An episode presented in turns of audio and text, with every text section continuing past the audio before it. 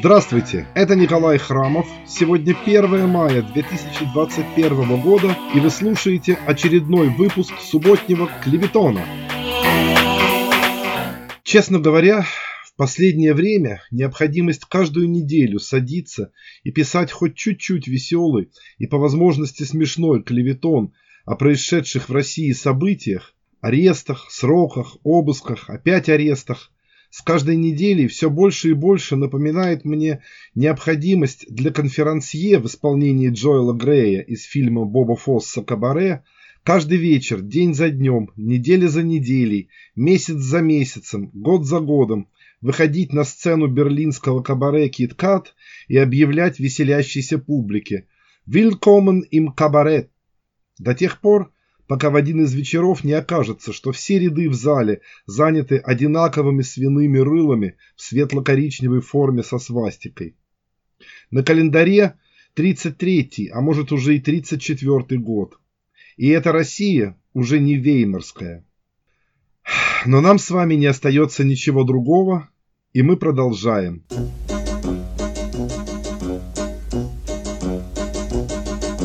Willkommen, bienvenue, welcome. Fremde, étranger, stranger. Glücklich zu sehen, just wie enchanté. Happy to see you, bleibe reste stay. Willkommen, bienvenue, welcome im Cabaret, au Cabaret, du Cabaret.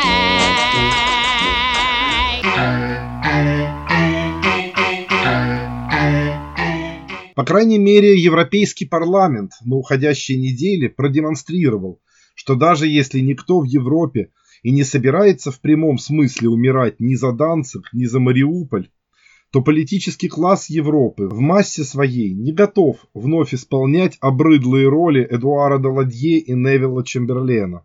Нового Мюнхена не будет. Об этом без обиняков говорится в резолюции, принятой два дня назад Европарламентом, которая призывает Евросоюз, во-первых, в случае, если военная эскалация на границе с Украиной превратится во вторжение России, немедленно остановить импорт российской нефти и газа, блокировать России платежную систему SWIFT, заморозить активы всех российских олигархов, связанных с властями и членов их семей, а также аннулировать им визы. Во-вторых, в любом случае уже сейчас остановить достройку Северного потока-2 и исключить в границах Союза строительство атомных электростанций Росатомом. В-третьих, обеспечить постоянный мониторинг свободы судоходства в Керченском проливе. В-четвертых, документ требует освободить Алексея Анатольевича Навального и обвиняет российские спецслужбы в организации взрывов в Чехии. Разумеется, резолюции Европарламента носят лишь рекомендательный характер для исполнительных органов Европейского Союза, в частности для Европейской комиссии и Европейского Совета, не говоря уже о национальных правительствах отдельных государств-членов ЕС. Однако тот факт, что за эту беспрецедентную резолюцию, призывающую к введению против путинской России санкций куда более суровых, чем даже американские – проголосовали 569 депутатов из присутствовавших в зале 682, то есть она была принята подавляющим большинством в 83 с лишним процента голосов, а против проголосовали лишь 48 депутатов, 7 процентов. Достаточно красноречиво говорит о векторе настроений в европейской политике. И разумеется, это не может не отразиться и на решениях, которые будут приниматься в этой связи не только в Брюсселе, но также в Берлине, Париже, Мадриде и других европейских столицах. Интересно, кстати, что среди открыто вставших на защиту Кремля оказалось по одному-двум, максимум по три депутата из пяти различных фракций. И лишь фракция «Идентичность и демократия», расколовшись в ходе голосования почти пополам, все-таки в большинстве выступила против резолюции. Если кто забыл или вообще не знает, то в эту фракцию входят главным образом депутаты из итальянской лиги, возглавляемые бывшим министром внутренних дел Маттео Сальвини, любящим позировать в футболке с ликом Владимира Владимировича, альтернативно одаренные правые из немецкой альтернативы для Германии, политические питомцы Марин Ле Пен из Франции, а также всякая мелкая фашистская ультраправая сволочь, кормящаяся от щедрот Путина и поклоняющаяся щедрому российскому правителю в Бельгии, Нидерландах, Австрии, Чехии и других небольших странах. В общем, с иллюзиями о возможности сохранить, если и не поддержку, то во всяком случае нейтралитет Европы в противостоянии Америки с Кремлем было таким образом покончено. А намучивший Владимира Владимировича Путина и его окружение вопрос был дан вполне недвусмысленный ответ. Господа! Господа! Неужели вы нас будете бить? Да еще как!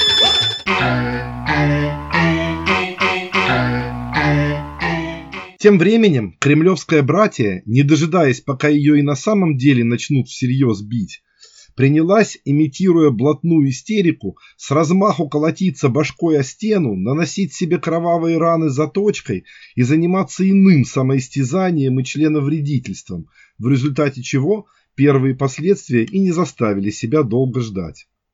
На уходящей неделе посольство Соединенных Штатов в Москве, которому российские власти запретили нанимать на работу туземный персонал, объявило о полном прекращении выдачи российским гражданам каких-либо неиммиграционных виз, за исключением дипломатических, предусмотренных Венской конвенцией 1961 года о дипломатических сношениях.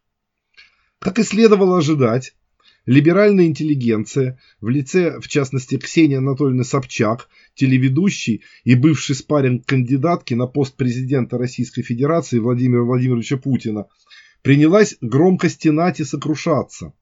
Цитата.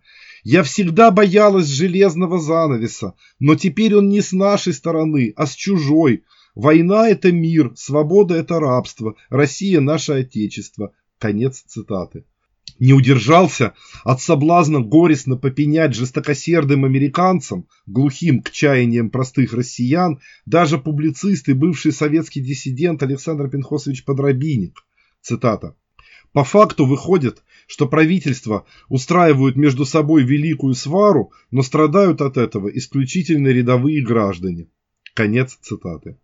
Удивительно, что никто из представителей возмущенной российской общественности при этом не обратил внимания на тот простой факт, что мера эта носила явно вынужденный характер, обусловленный тем, что заниматься визами россиян стало просто-напросто некому, ибо отозванные со своих рабочих мест Кремлем, Смоленской площадью и Лубянкой наши соотечественники составляли три четверти персонала американского консульства.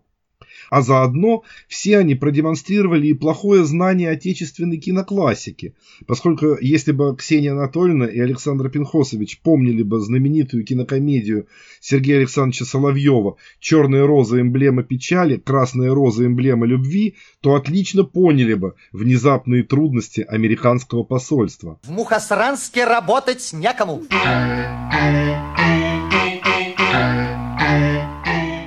Не удовольствовавшись фактическим закрытием американского консульства в России, Владимир Владимирович Путин пошел дальше и не далее, как в пятницу, распорядился объявить персонами нон-грата председателя Европейского парламента Давида Сассоли, спецдокладчика ПАСЕ по России Жака Мэра, руководителя прокуратуры Берлина Йорга Раупаха и председателя лаборатории химической, биологической, радиационной и ядерной безопасности исследовательского института обороны Швеции Осу Скотта, эти двое имели непосредственное отношение к раскрытию отравления Алексея Анатольевича Навального новичком, а также еще трех европейских граждан из Чехии, Эстонии и Латвии.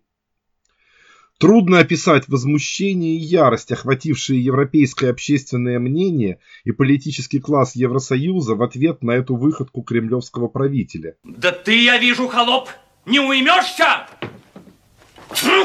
Уже ясно, что немедленной реакцией европейских стран станут новые высылки российских дипломатов и сведение их численности до минимума. А это, в свою очередь, с учетом того, что профессиональных дипломатов в российских посольствах в последние годы не держат за ненадобностью, приведет к полному разгрому шпионской резидентуры ГРУ и СВР, работающей под дипломатическим прикрытием в посольствах по всей Европе, подобно тому, как это уже произошло на прошлой неделе в Чехии. Что ж, Надо признать, что кремлевские мастера члена вредительства, столь бесстрашно выстрелившие себе в ногу, далеко превзошли героев Ярослава Гашика, понимавших толк в подобных делах. Цитата. «Легче всего, — сказал один из симулянтов, — симулировать сумасшествие. Рядом в палате номер два есть двое учителей. Один без устали кричит днем и ночью «Костер Джордано Бруно еще дымится! Возобновите процесс Галилея!» А другой лает.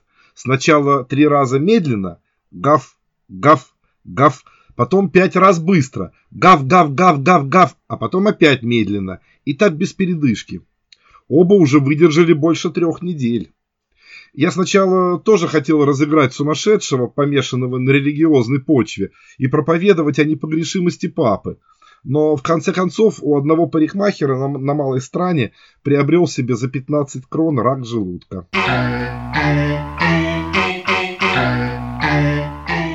Между тем, сам российский министр иностранных дел Сергей Викторович Лавров, ввиду стремительно сокращающегося с каждым днем объема этих самых иностранных дел, принялся занимать высвобождающееся время какими-то совершенно неприличествующими для кадрового дипломата занятиями, отнимая хлеб у председателя Государственной Думы Вячеслава Викторовича Володина, председателя ЦК КПРФ Геннадия Андреевича Зюганова, руководителя фракции ЛДПР в Госдуме Владимира Вольфовича Жириновского и иных прославленных мастеров развлекательного жанра.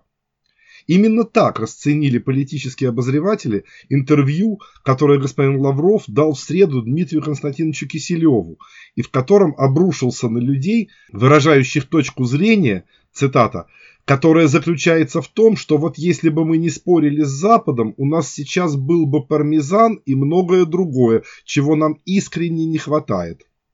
А вот когда закрыли по каким-то причинам закупку продовольствия на Западе, причем не объясняя, что это была ответная мера, просто прекратили закупать продовольствие, стали заниматься импортозамещением, продукты подорожали. Конец цитаты. По мнению министра, цитата, это узкий однобокий взгляд исключительно с позиции благополучия, выбор между телевизором и холодильником. Конец цитаты.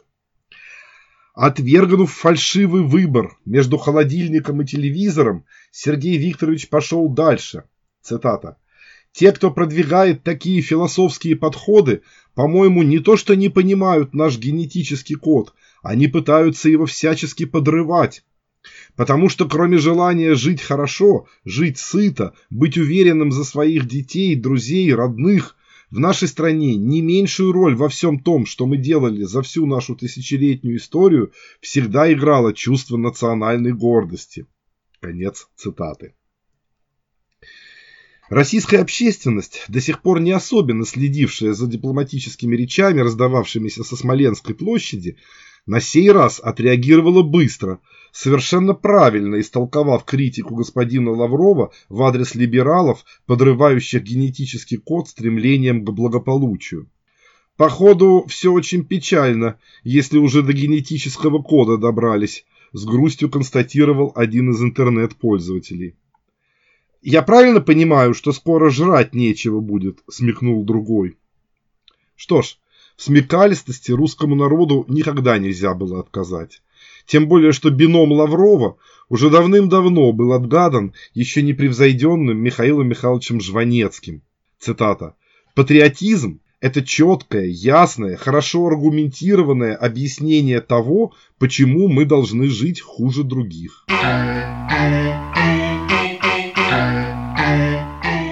Это был Николай Храмов и очередной выпуск субботнего клеветона. Если вы хотите поддержать этот проект, а также слушать или читать все выпуски первыми, присоединяйтесь ко мне на Патреоне www.patreon.com храмов через KH или просто кликните на ссылку в описании. До встречи через неделю!